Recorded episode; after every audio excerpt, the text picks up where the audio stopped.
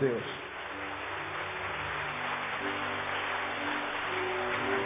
Pode sentar, irmão. Vamos a 1 Pedro, 2 Pedro, capítulo 1.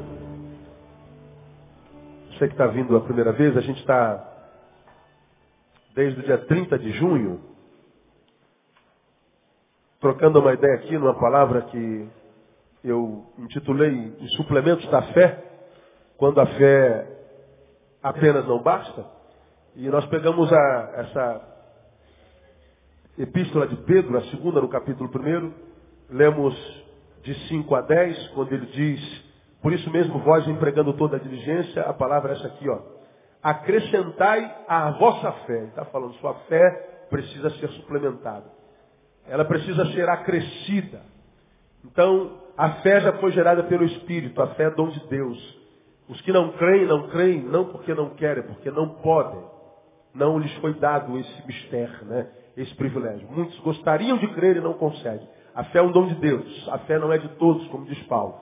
Então, se você tem fé, quantos aqui tem fé? Diga, eu tenho fé, graças a Deus. Você é um abençoado. Amém, amado? Então, não é de todos, diz Paulo. Então, os que têm fé, diz Pedro, acrescente a vossa fé virtude. E a virtude ciência, ciência domínio próprio, domínio próprio perseverança, perseverança piedade, piedade fraternidade, fraternidade amor. Porque se em vós houver mudar essas coisas, olha lá, elas não vos deixarão ociosos nem frutíferos no pleno conhecimento do nosso Senhor Jesus Cristo. Então ele diz que é, se eu não acrescentar a minha fé nisso, eu posso ficar ocioso, ou seja, inútil e infrutífero. Então se eu acrescento a fé, isso que Pedro diz, eu não conheço ociosidade, ou seja, vou ser útil sempre, que a vida encontra sentido na nossa utilidade. Muita gente vive vida que desiste de viver, porque vive só para si, ele vive em torno do seu umbigo. Não é? Ele trabalha para comer, come para trabalhar e a vida dele é para si, ele não se relaciona com ninguém, não abençoa ninguém, não, não, não, interage com ninguém, e ele acha que se basta. Não, não se basta. Ninguém se basta a si. Jesus disse, foi Deus quem disse desde o início, não é bom que o homem esteja só. Então, se não é bom estar só, estar só não é bom. Então, não adianta fingir que você está bem, porque você é um mentiroso, você mente até para si. Né? E quem mente para si não tem esperança. Vai ter que ser essa face que é mesmo. E mais, lá no versículo 10, portanto, irmãos, procurai diligentemente fazer firme a vossa vocação e eleição, porque fazendo isso, leia o finalzinho para mim. Nunca, jamais, o quê? Tropeçareis. Veja que ele dá ênfase, né? Nunca, ele podia falar, nunca tropeçarei, jamais tropeçarei. Não, ele fala, nunca, jamais tropeçarei, se a gente suplementar a fé. Bom, tem a ver com o que nós falamos da gotinha. Amor de muitos friarão, ou seja, tropeçarão na fé. Vão ficar pelo caminho, vão ficar ociosos. Isso é uma obra da maioria. Então não se impressionem em ver tanta gente ficando no caminho. Né? Aprenda a perder para que você ganhe. Né? Isso é, essa é a palavra. Então temos que acrescentar, vimos lá no versículo 5, virtude, ciência, domínio próprio e perseverança. Estamos já em perseverança, estamos falando um por um, né, bem devagarinho, para a gente é, sugar tudo, todo o tutano dessa palavra de Deus. E nós começamos a aprender o que é perseverança na semana passada.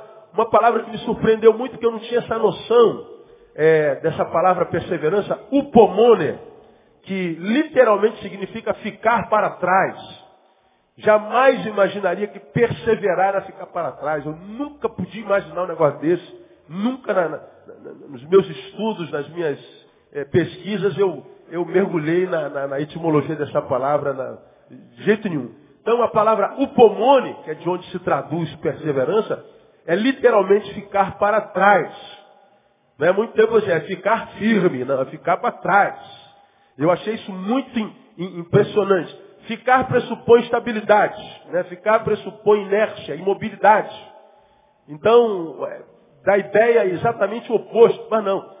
É porque no mundo corrido como o nosso, é, movimentado, agitado, dinâmico, a gente tem noção que essa movimentação toda é vida. A gente tem a, a ideia de que essa massa humana que a gente vê como uma formiga no formigueiro, para lá e para cá, trabalhando, se movimentando, a gente tem a, a, a, ideia de imaginar que isso é vida, mas não é, muitas vezes é só, como falei na quarta-feira passada, um monte de ossos secos, em agitação, como Ezequiel capítulo 37. Quando ele profetizou um monte de ossos secos, houve um ruído, um barulho, carne se unir aos ossos e músculos e tal, mas diz o texto lá, mas ainda não havia vida. Então a vida não se desenvolve só no movimento do biológico, do bios. A vida se movimenta quando esse bios está em contato com a fonte da vida que é Deus. Vida só há em Jesus. Aí a gente vê é, é, essa multidão correndo, vivendo para si, atrás de seus prazeres, de seus desejos, da sua carne, e a gente tem que perseverar vendo o que a gente está vendo. Está todo mundo indo para lugar nenhum, está todo mundo vivendo para si, e a Bíblia diz, você tem que acrescentar sua fé e perseverança, ou seja, tem que ficar para trás. Todo mundo indo para longe de Deus, todo mundo indo viver a sua vida, todo mundo indo tentar a sorte, todo mundo abandonando, todo mundo apostatando. A Bíblia diz, fica para trás. Todo mundo se dando bem, ah, sem trabalho, todo mundo querendo dar volta em todo mundo, fique para trás. Todo mundo querendo colher sem plantar, fique para trás. Todo mundo dando um jeitinho brasileiro para se arrumar na vida, fique para trás. Porque ver todo mundo vivendo assim, a gente tem a tentação de entrar no meio e se dar bem também. Os que estão se dando bem, se não é pelo caminho de Jesus, logo, logo vão se dar mal. Porque a Bíblia diz de forma muito clara, falamos isso na quarta-feira passada. Há caminhos que ao homem parecem o quê? bom, mas o fim deles conduz aonde? A morte. E a Bíblia diz que o melhor é o quê? O fim das coisas. Então a gente vê no caminho, parece que dá para viver sem Deus. Parece que a gente consegue. É bobagem. Esse negócio de, de Deus é bobagem. Então deixa o povo ir. O povo parece estar sendo bem. Só o que, que a gente não percebe é que o que a gente vê do povo é só o que o povo quer que a gente veja. Como também o que o povo vê de nós é só o que a gente quer que a gente veja. Aí você vê um monte de gente linda, aparentemente feliz e realizada. É tudo que você vê, imagem. Agora vai lá no quartinho dele à noite, com o pensamentozinho dele posto, posto no cabeça, com a cabecinha no travesseiro, veja o que, que ele é. Quem imagina, meu irmão, falo contigo individualmente, que você está passando pelo que você está passando. Quem pode imaginar? Você sabe o que você está passando, sabe? E para alguns a barra está pesada.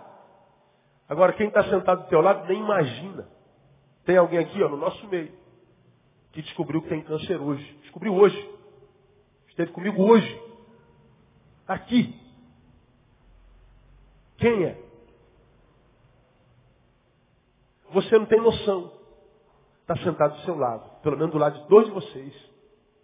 Ele está sentado. Agora, porque a gente olha para fora e a aparência é boa, a gente imagina que a vida é aquilo ali. A essência, nada com aquilo ali tem a ver. Aí a gente imagina que o, povo sem Deus, o homem longe da fonte da vida que é Deus, que diz sem mim nada podeis fazer, está bem, porque está todo mundo sorrindo. Está todo mundo com tênis de marca, está todo mundo com cabelo liso. Todo mundo com, com aparelho no dente, todo mundo bonitinho. Pois é, mas tire por si. E você vai saber o que é a essência da sociedade. Por isso eu digo que trabalhar com gente muitas vezes é muito difícil, porque a gente tem contato com a essência do ser. A gente tem contato com os problemas dos outros. E é, é desesperador, irmão. É desesperador. A gente tem medo de ser o próximo, porque isso é possível. Então, a, a, a Bíblia diz, não se iludam com o que seus olhos veem. Você parece que está vendo todo mundo vivendo abundantemente. Só imagem. Persevera no Senhor, fique para trás. Não venda a sua dignidade, não venda a sua fé, não negocie os princípios do reino. Fique para trás. Isso é perseverança. Eu achei muito interessante essa palavra de quarta-feira passada, não é? Então nós consideramos tudo isso e aí nós aprendemos que a perseverança traz em si alguma semelhança com o que chamamos de perda. Se está todo mundo indo, parece estar tá vivendo, eu fico para trás, parece que eu estou perdendo. Perseverar, perder a raiz, é quase a mesma. É igual perdão. Lembra que eu preguei sobre perdão alguns anos atrás? Perdão no português é aumentativo de perda. Por que, que perdão é difícil? Porque é uma perda grande. E a gente não nasceu para perder. A gente não gosta de perder nem em um, irmão. Fica com raiva. Naquela época eu preguei só quem falou assim, o importante é competir, chegou em segundo lugar, ele perdeu. Duvido que o campeão fale assim, o importante é competir. O importante é ganhar, irmão. O importante é competir. Quem falou isso perdeu. Então ele se consola. A gente não nasceu para perder. Então quando fala, você tem que liberar perdão, vai tá louco, perder já é ruim, perder grande então, é impossível. Perseverar e ficar para trás, por isso que perseverar é difícil. Como ilustrei na semana passada, a gente está num grupo de pessoas, amigos, irmãos, queridos, parentes, a gente está todos juntos, né? É, andando na presença do Senhor, vivendo a vida naquele que é a fonte da vida, que é Deus, que disse, eu sou o caminho, eu sou a verdade, eu sou a vida. Estamos todos nele. Mas aí a gente vê amigos, irmãos, queridos, cansando nele, estão querendo trilhar carreira solo. Outro caminho, outra vida, outra verdade. Você ama essa gente. E aí todo mundo deixa o caminho, a verdade, a vida e vai viver a sua vida no outro caminho, em outra verdade. E lá parece que eles estão sendo felizes. É porque a gente só olha o que o nosso olho vê. A gente não considera o fim. Melhor é o fim das coisas. Vamos ver onde eles vão acabar, onde nós vamos acabar. Só que a gente não tem olhos de fé para ver onde é que vai acabar, a gente só considera o imediato. Aí no imediato a gente vê um monte de gente se ferrando. Aí a gente está vendo amigos, irmãos, queridos indo embora e a gente fica sozinho. E a Bíblia diz, Neil, persevera, mas Senhor, ah lá, parece que está todo mundo bem. Neil, não acredita no que seus olhos veem. Fica para trás, Neil. Mas Senhor, e agora eu estou sozinho? Fica para trás. Isso é perseverar. Dá a ideia de quem que a gente está perdendo. Mas você aprendeu que nesse tempo Ganha quem sabe perder. Quem não sabe perder, vai perder sem possibilidade de restauração. Aí eu faço algumas últimas considerações sobre perseverança para na semana que vem a gente passar para o próximo suplemento, que é a piedade. Perseverar, portanto, é uma arte de difícil prática. Muito difícil. Porque a gente tem muito medo da solidão. Muito medo. Solidão, desde que século é contado, é o mal do século. Desde sempre. Estou lendo o livro de Erasmo de Roterdã. E no livro dele ele faz alusão à solidão como sendo o mal do século. Estamos no século XXI e a solidão é o mal do século. Então ficar para trás dá a sensação de perda e de que nós vamos ficar só. Ou a gente aprende a conviver com a companhia da solidão, ou a gente vai se perder completamente no meio da multidão. Isso é muito claro diante dos nossos olhos. Então, perseverar é uma arte difícil prática. Todavia, se a Bíblia diz que a gente tem que acrescentar perseverança, ela pode ser difícil, mas não é impossível. Porque Deus não seria um tolo para dizer para a gente fazer uma coisa que a gente não possa fazer. Perseverar. Porque a gente não persevera, a gente perde família, perde esposa, perde filho, perde marido, perde, perde tudo. Como a gente encontra com gente que perde tudo? Me ajuda, pastor, o que eu faço? Não tem mais o que fazer, cara. Em alguns casos não tem mais o que fazer. Você não permaneceu fiel, você não permaneceu é, amando, você não permaneceu abençoando. Você foi atrás dos amigos, você se deformou, você não ficou para trás. E agora você está perdendo tudo vai ficar para trás. O problema é que a gente não ouve, né? Mas aí é de cada um. Segundo, perseverar é uma arte difícil? É, mas não é impossível. Segundo, perseverar é uma ordem. O texto que a gente está estudando é muito claro quando diz no versículo 5. Por isso mesmo, vós empregando toda a diligência, acrescentai. Isso não é sugestão. Isso é uma ordem. Isso aqui é a palavra de Deus ordenando ao seu povo, Neil, diga ao meu povo e faça você também. O que, Senhor? Acrescente a sua fé, perseverança. Aprenda a ficar para trás. Não é uma sugestão, não é um bizu que Deus dá. Ele está dizendo, você tem obrigação de fazer isso. De modo que quando eu não persevero, eu não só construo um mundo de maldição para mim, como também eu estou em desobediência a Deus. Estou em pecado a coisa agrava ainda mais, ainda mais. Acrescentai a vossa fé perseverança. Agora, por que, que eu ressalto que a perseverança é uma ordem? Porque geralmente nós tendemos a cumprir apenas as ordens fáceis. A gente gosta de cumprir o que não dá muito trabalho. Né? Hoje eu estava na, na, na, na, academia, de 7 às 9 eu estou lá, todo dia. Aí, é, algumas semanas atrás apareceram as dores no cóccix, ou cóccix, eu não sei como é o nome dele. E aí eu fui no ortopedista e ele tirou lá a chapa dos ossos, não apareceu nada. Pô, cara, você não tem nada não. Eu falei com você, né? Na quarta-feira passada. Ele falou, ó, isso é velhice, brother. Não tem jeito. Você vai ficando velho, as dores vão aparecendo. E o que, que eu faço? Toma um anti-inflamatóriozinho que resolve. Mas, sobretudo, faça alongamento. Pô, só que eu sou duro feito um músculo de boi, né? mal, mal cozido. Ah, né? Não consigo chegar nem na canela, né? É duro, duro. Aí eu falei lá pro professor, professor, eu preciso alongamento.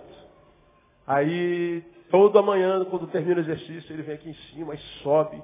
Aí parece que a perna vai arrebentar os músculos. Já passaram por isso, não já? Dói, fica uma desgraça. Aí, na, na, na, na, segunda e na terça e hoje, eu tentei dar a volta. Acabou o, a minha série. Aí eu peguei minha toalhinha, fui saindo. Eu vai onde? Eu falei, pô, não dá não, hoje tá ruim, estou com pressa. Não, não, não, não, pode sentar aí dois minutinhos tendendo a fugir do que é desconfortável. O que, que seu médico disse? Daí que eu tenho que alongar. Então senta aí, meu brother. Aí eu, como garotinho de jardim de infância, sentei. Pega leve aí, meu brother. Ou seja, a tendência de fazer só o que dá prazer. De fazer só o que é confortável. Ficar para trás é uma ordem e isso é desconfortável. Perdoar, perdão, é uma ordem e é desconfortável. Não andeis ansiosos. Ansiedade é pecado. Preguei sobre isso alguns anos atrás. Além de arrebentar comigo, é pecado. Agora, não andar ansioso é uma ordem. É desconfortável. Agora, percebe, irmão, que geralmente os valores do reino de Deus são contrários aos valores mundanos. O que no mundo dá prazer parece que o reino reprova. O que o reino aprova não tem sabor, não tem gosto. É aquela guerra de Newton Bonder entre o bom e o correto. Nem sempre o bom é correto e o correto não é bom. Aí tu fica, pô, isso aqui é tão bom, Jesus, só um pedacinho. Não, isso não é correto. Mas isso aqui é meio sem graça, mas é o correto. Dieta, meu filho. Dieta quer emagrecer, não quer? Então tá vendo aquele bolão lá chocolate correndo. Aí ali tem alface, rúcula, tomate. Aí está lá é, é, picanha mal passada. E aqui tem arroz integral. Fala sério, irmão. Ali é bom, mas não é correto. Aqui é correto, mas não é bom. Mas no final, qual que vai fazer bem? O bom ou o correto? o correto. Geralmente o reino é do correto. E o reino da carne é o bom. E a nossa luta é olhar para o bom e fica para trás.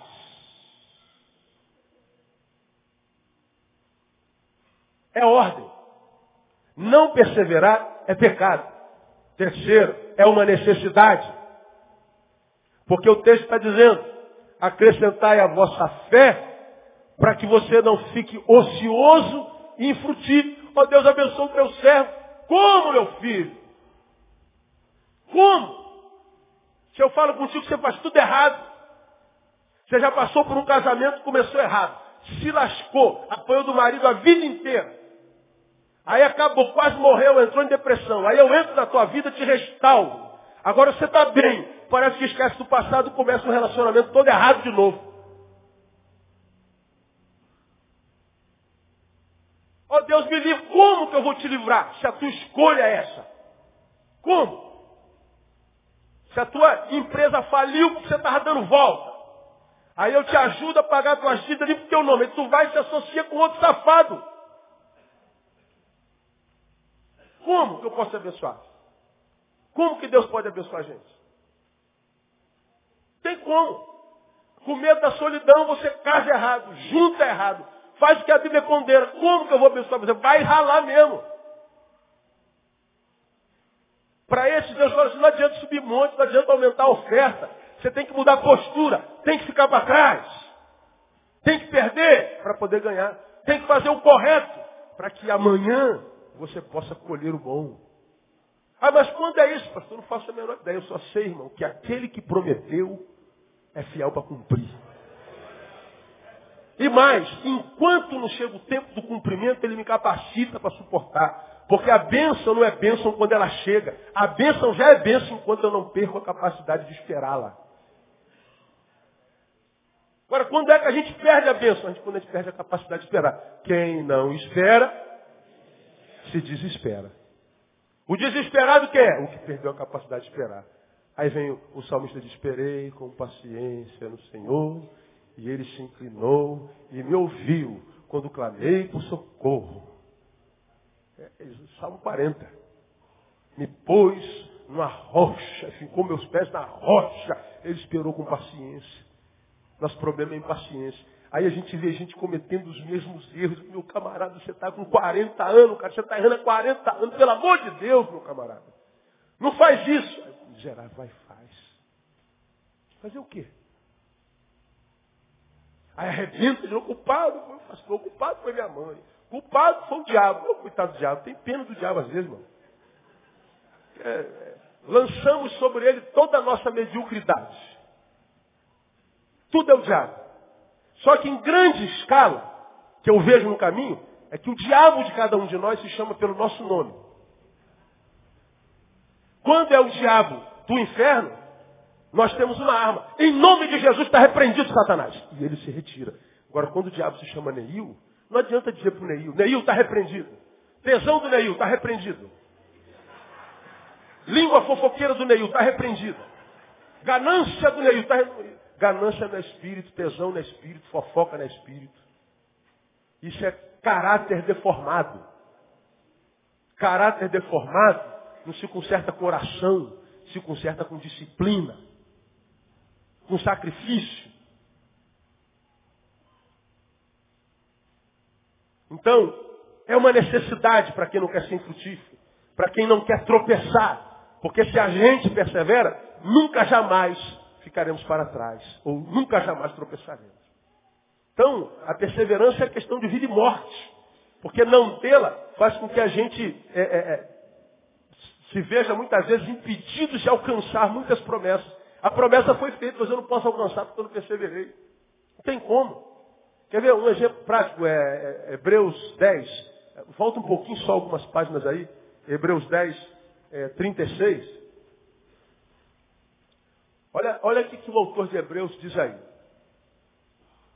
Porque necessitais de perseverança, para que depois de haver desfeito a vontade de Deus, leia o resto, alcançais ou alcanceis a promessa. Porque necessitais, é uma necessidade. Necessitais de perseverança. Para quê? Para que depois de haver desfeito a vontade de Deus, alcanceis a promessa. Sabe o que ele está dizendo aqui? Que é possível que eu faça a vontade de Deus e não alcance a promessa, se eu não tiver o quê? Perseverança. Aí a gente fica brincando de igreja. A gente gosta do, do fogo, do reteté, do barulho. A gente vai para as portinhas aqui, portinha ali, para o missionário aqui, para o missionário ali, só monte ali. E a gente vai brincando. Estou sentindo fogo, estou sentindo poder. Legal. Vamos ver, quando o fogo acabar, a gente conversa. Acabou o fogo, irmão? Vamos lá, o que, que você vai fazer agora? O que, que eu tenho que fazer? Ué, não aprendeu nada? Só sentiu? Só arrepiou? Só tremeu? Só babou? Não teve sabedoria? Não teve ciência? Não teve direção? Não, não falaram nada disso não. Pois é. Vai ficar como está. Aí a gente fica, sabe como que? Perdoa, irmão. Quase como viciado. A vida não evolui, não flui, e eu tenho que sentir mais um pouquinho de fogo. Porque é o único lugar onde eu tenho um pouquinho de paz é durante o tempo do culto. É durante o tempo do reteté, durante o tempo do, da unção, do mover do Espírito Santo. Agora, e quando acaba o culto? Eu volto para a minha mediocridade e tenho que fingir que estou bem. Tenho que fingir que sou feliz. Tenho que fingir que sou uma bênção. Ah, mas todo mundo acredita, pastor. É o que você quer? Aplauso dos homens? Jesus está falando para você. Digo-vos que já recebestes o vosso galardão. É isso que você quer? O seu galardão você já recebeu. Agora, ele disse isso para os fariseus.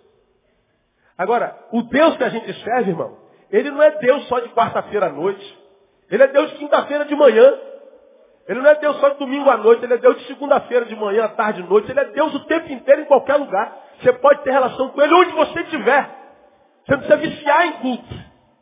Ah, eu não fui à igreja hoje. A gente sente falta porque a gente comunga. A gente adora coletivamente. Mas você pode estar lá no Japão, ligado na mesma unção daquele povo que está lá na Nogueira de Chá 538 adorando o Senhor. E o Senhor vai te visitar lá no Japão com a mesma unção, com o mesmo poder.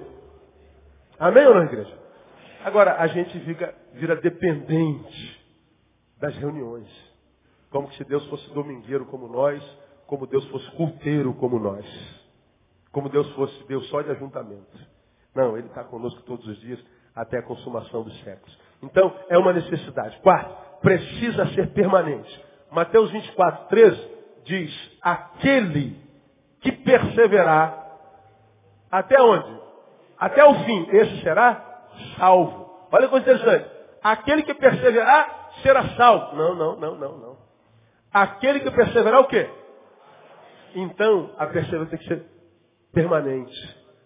Permanente. A gente, a gente vê, irmão, é, tudo acontecendo, todo mundo ficando, todo mundo zoando, todo mundo brincando. Engraçado, olha como é que Deus faz as coisas. Alguém falou para Andréia, de alguém do Pregadores do Caminho, que é o nosso motoclube, que vai para um evento, compra uma Coca-Cola, joga a Coca-Cola fora, compra uma cerveja, bota a cerveja dentro da Coca-Cola e bebe. Não estou falando da cerveja. Escuta só. Falou com a Andréia.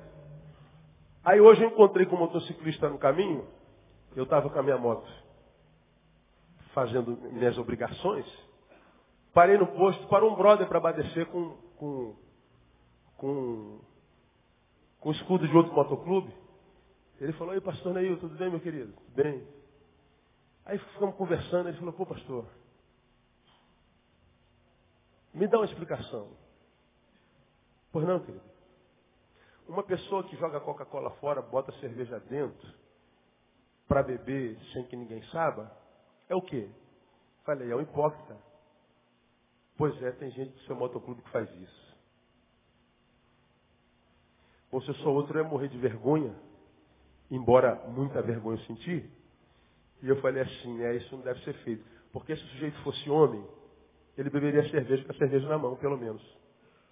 De modo que o pecado não está nem na cerveja, mas no espírito que o faz dissimular. Dissimulação. Além de vergonhar o nome de Jesus, afastar essa alma de Jesus, porque para esse motociclista, ele está dizendo, crente é dissimulado, é safado, mente. Essa alma, pregador, Deus vai jogar na tua conta. Se esse cara cai de moto, vai para o inferno, você vai responder por essa alma. Seu mané crente de merda. Essa alma vai na tua conta. Não é por causa da cerveja, é por causa da sua dissimulação. Dissimulação é o mistério, ministério do diabo. Que se transforma até em quê? Anjo de luz. Se transforma em pregador do caminho, pastor. Agora, ao mesmo tempo que alguém fala para Andréia, no mesmo dia eu encontro com um cara que fala a mesma coisa. Olha como é que o Espírito Santo faz as coisas.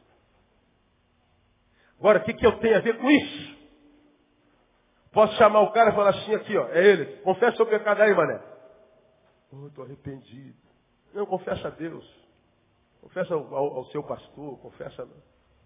E não faça mais. Agora, essa alma, peça para Deus, para que ela tenha nova chance.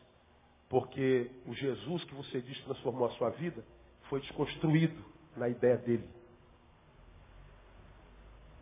Aí a gente brinca com esse negócio, aí não sabe por que, que o diabo vai subir na nossa costa, porque a gente dá legalidade. Então, não brinca com esse negócio, a gente tem que perseverar e perseverar até o fim. Porque a Bíblia diz, que nós estamos cercados por uma tão grande nuvem de testemunhas. Testemunhas. E eu sei que eu, como mensageiro, posso impedir alguém de ouvir a mensagem. Não é inteligente, por causa do mensageiro, que eu deixe de ouvir a mensagem. Estou nem para o mensageiro, eu quero a mensagem. Mas não é assim que acontece. A pessoa, por causa do mensageiro, deixa de ouvir a mensagem. Agora, a alma Deus cobra da gente. E aí, é, epa, já foi há muito tempo o nosso tempo. Não tem jeito. Algumas áreas nas quais devemos perseverar. Só vou citar e não vou comentar. Abrem Atos 2,42. Semana que vem a gente volta com piedade. Atos 2,42. Sei que tem muita gente que anota, só vou é, citar e não vou comentar para a gente ir embora para casa. Atos 2 retrata o dia de Pentecostes. Foi nesse dia que o Espírito Santo baixou, desceu, a promessa se cumpriu. Né? O paráclito que foi chamado ao lado para ajudar, desceu. Né? E aqui começou, digamos, de fato, espiritualmente falando, a igreja, digamos assim, com a essência do Espírito Santo de Deus. Aí, algumas áreas nas quais nós devemos perseverar. Atos 2,42 diz assim, veja se está escrito aí, ó. E perseveravam aonde? Na doutrina dos apóstolos, o que mais? Na comunhão, o que mais? O que mais? Nas orações. Olha, em quantas áreas eles perseveravam. Primeiro aonde? Na doutrina. Ou seja, ter cuidado para que ventos de doutrinas não te façam ir como uma folha. Ele está dizendo, fica para trás quando você perceber que é só um vento. Irmão, olha para o Brasil, quantos modismos chegam do, do exterior vêm para cá. Modelos eclesiásticos. A gente for analisando desde, desde Nebes, núcleos de estudo bíblico. Depois veio a, a rede ministerial lá do Bill Hybel entrando pela Igreja Batista de, de Fortaleza. Aí, depois do, do, do, do, rede ministerial, vem evangelismo explosivo, vem a igreja em célula do Robert Lai, dos Menonitas. Depois da igreja em célula, vem a igreja com propósito, sai a igreja com propósito, vem G12, G12 racha, vem M12. E a gente vai de evento em evento, de mover em mover, de, de adoração em adoração, se a gente fizer uma análise da adoração da igreja ao longo das últimas décadas, veio desde lá de, de Janires para o Rebanhão, passando pelo Milad, passando por altos louvores, passando por é, a, a década de 80, o mover da, das comunidades, as comunidades tomaram o Brasil, depois apareceram os grandes grupos como, como ah, eu esqueci o nome do grupo, foi fez muito sucesso no Brasil. Prisma, e grupos grandes, corais, depois entrou o louvor congregacional, e entra os extravagantes, e entra não sei o quê, e vai mudando tudo. As igrejas grandes passaram, tudo vão passando. E a moda na igreja acontece igualzinho acontece no mundo. E a gente vai atrás de todo o vento modal, todo o vento de doutrina, todo o vento de adoração. Todo mundo descobrindo a pólvora a seu tempo. Aí nascem as gerações desses tipos de moveres. Aí as gerações que nascem desses tipos de moveres sempre peitam os velhos e dizem assim, pô, pastor está fora da visão, pastor não tem visão. Pô, cara, tu, tu tá usando fralda, cara, você está cagado ainda aí. E eu já estou velho, estou quase me aposentando, já vi isso acontecer duzentas vezes. Então, deixa de ser bobo. Pega, olha para trás, me, me, mostra calo na mão, me mostra história construída, me mostra as almas colhidas. Não vem com, com tremedeira, com bandeira de Israel na cabeça, com que pá. Isso é moda. Vento de doutrina, perseverar na doutrina. Na comunhão. Na comunhão é desenvolver a arte de conviver com os diferentes. Porque nós vivemos um tempo da diversidade. É não sucumbir à desgraça maléfica de querer transformar o outro na sua imagem e semelhança. Ele tem que ser na imagem e semelhança de Deus. E a imagem de Deus se manifesta em graça e a sua graça é multiforme. Ou seja, tem várias formas. Então não tem que ser todo mundo batista, não tem que ser todo mundo assembleia, não tem que ser todo mundo mauricinho como eu, nem patricinha como você, não tem que todo mundo usar terno, todo mundo ter cabelo reto, careca. O cara pode usar rastafari, o outro pode usar o que quiser. Ele só precisa amar Deus. Mas a gente perde a capacidade de conviver com os diferentes. Isso é não perseverar na comunhão. Porque perseverar na comunhão é amadurecer ao ponto de não se permitir ceder mais à tentação de meter o nariz onde não é chamado. Ah, pastor, mas ele está com brinco, pastor. A orelha de quem? O que, que você tem a ver com isso? Ah, mas eu não aceito. Quem falou que você tem que aceitar alguma coisa na vida dos outros? Não, mas... Pois é, você não consegue calar a boca, né? O problema não está tá na orelha dele. Está no espírito, que não te, não, não te permite ficar sem julgar. A Bíblia não diz, não useis brinco, mas diz, não julgueis. Né? Mas diz isso para o miserável. Ele não aprende de jeito nenhum na comunhão. Perseverar, olha lá. Ah, no partir do pão, ou seja, na generosidade, abençoado, não é quem amealha, é quem compartilha. Olha, Deus está me abençoando com pão, e daí, mano? O que, que você está fazendo com esse pão? Vai comer tudo? Não. Então tu não é abençoado. Tu é um riquinho sovina. Abençoado não é quem ajunta a bênção, é quem abençoa. Quantos pães, pães você distribuiu essa semana? Nenhum. Então tu não é abençoado por coisa nenhuma. Por isso que a viúva pobre foi a mais rica de todas. Por quê? Porque ela distribuiu tudo. Então para Jesus, abençoado é o generoso, não é quem junta milhões. E por último, perseverou nas orações, ou seja, não abandonar relacionamento com Deus. Porque a oração é que transforma nosso encontro com Deus em relacionamento. A gente ouve a palavra e a gente se conversa. Deus falou comigo. Mas se eu não orar, eu não falo com Deus. Se eu não falo com Deus, Deus fala comigo, é um monólogo. Se é monólogo, não é relacionamento. A única coisa que transforma meu encontro com Deus em relacionamento é oração. Ele fala, eu falo. Isso é diálogo. Ou duálogo, se você quiser. Porque se for monólogo, não é relacionamento. Aí a gente não ora e quer que Deus abençoe. Como, cara? O Evangelho, irmão, é simples assim. Desse jeitinho aqui. Quem conseguir transcender essa carne que domina teu espírito, ao invés de fazer o bom, fazer o correto, e vai descobrir que quando vicia no correto, o correto se torna saboroso. Pega uma pessoa que só come comida integral e fala assim, come essa aqui. Ele até vomita, ele não aguenta. Sei como é que vocês conseguem comer picanha. Que coisa horrível. Aí você fala, essa menina está doente, meu. Não é não. É, ela que está certa. Aquela gordurinha, ai, só em pensar, irmão, a boca enche d'água.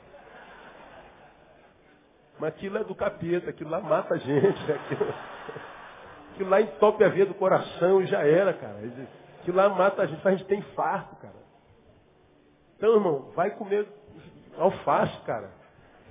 E você vai ver que no final vai dar tudo certo, vai ficar tudo bem. Tem como entender o que eu estou pregando aqui, sim ou não?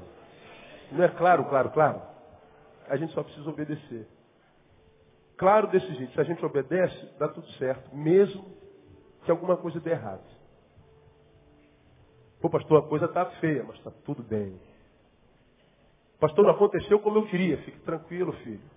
Tranquilo. Não dá para ganhar sempre, não. Continua dando glória. Glória a Deus, aleluia. Isso. Aí tu confunde o diabo. Pô, cara, eu, eu roubei o carro desse cara, esse cara está dando glória. Ele, é, a filha dele caiu, bateu com a bicicleta no poste, deu dois pontos na testa, ele deu glória. Ele foi demitido, o cara deu glória. E eu botei ele para jogar bola com o irmão, o irmão quebrou o pé dele, ele deu glória também. Meu Deus do céu, esse cara dá glória por tudo. Aí o diabo vai falar, esquece esse cara aí, esse cara aí não adianta mais não. Esse aí eu perdi. Esse homem vive para a glória de Deus. Isso é resistir ao diabo. Quando a gente resiste ao diabo, o que, que ele faz? Ele foge de nós. Você acredita nisso ou não? Pois é. Portanto, eu já acabei três vezes. Vou acabar mais uma vez. Só para relembrar. A gente ganha mais ficando até mais tarde do que acabando mais cedo e perder conteúdo. A quem quer levantar vai embora e vai embora. Pronto, acabou. Só lembrar o que eu já preguei para vocês. Cada um tem o diabo do tamanho que merece. Lembra disso? Vou relembrar. A maldição da serpente foi, tu te alimentarás do pó da terra. Lembra? Pó da terra não é poeira. Cobra não come pó. Cobra ou é herbívora ou é carnívora. Não é polvívora. Não come pó. É, não existe isso. Do que, que a Bíblia fala? O Neil está andando. Estou no caminho. Eu estou levantando poeira. Estou caminhando na estrada da vida. Estou produzindo. Estou levantando pó. A serpente, o diabo se alimenta do que eu produzo. O diabo será a proporção da minha produção. De modo que se eu vivo uma vida carnal longe de Deus, não fico para trás, no meio da massa, eu estou produzindo lixo espiritual, lixo humano, lixo emocional. Eu estou usando gente, eu estou matando gente, eu estou desrespeitando gente, eu estou arrebentando com meu pai, envergonhando o nome de Jesus. Eu estou produzindo lixo. E o diabo está se alimentando disso. Então alguns têm um diabo que é do tamanho de um gigante. E o gigante o esmaga. Mas o outro vive uma vida santa, tenta viver, ele se esforça, ele luta contra si, ele fica para trás. Então a produção dele é de santidade. O diabo morre de inanição. O diabo é uma pulga. Ele pisa no diabo. E qual é a promessa de Deus? Que o nosso inimigo estaria debaixo da onde? Dos nossos pés. Nós é que pisamos no diabo. Não o diabo que pisa em nós. Agora, cada um tem um diabo que merece. Cada um produz o seu próprio diabo. O diabo é o mesmo, mas o alimento que a gente dá para ele é que é diferente. Então tem alguns, irmão, que construíram um diabo tão grande que não há quem possa ajudar. Não há quem possa fazer nada, não tem oração que resolve, cara. O que resolve é mudar o trajeto, a forma de ir, a forma de caminhar. Que aí esse gigante vai diminuindo, diminuindo, diminuindo, até que você possa domá-lo. Ele vai fugir de você. É o que eu desejo para você, em nome de Jesus. Deus te abençoe. Vamos ficar em pé?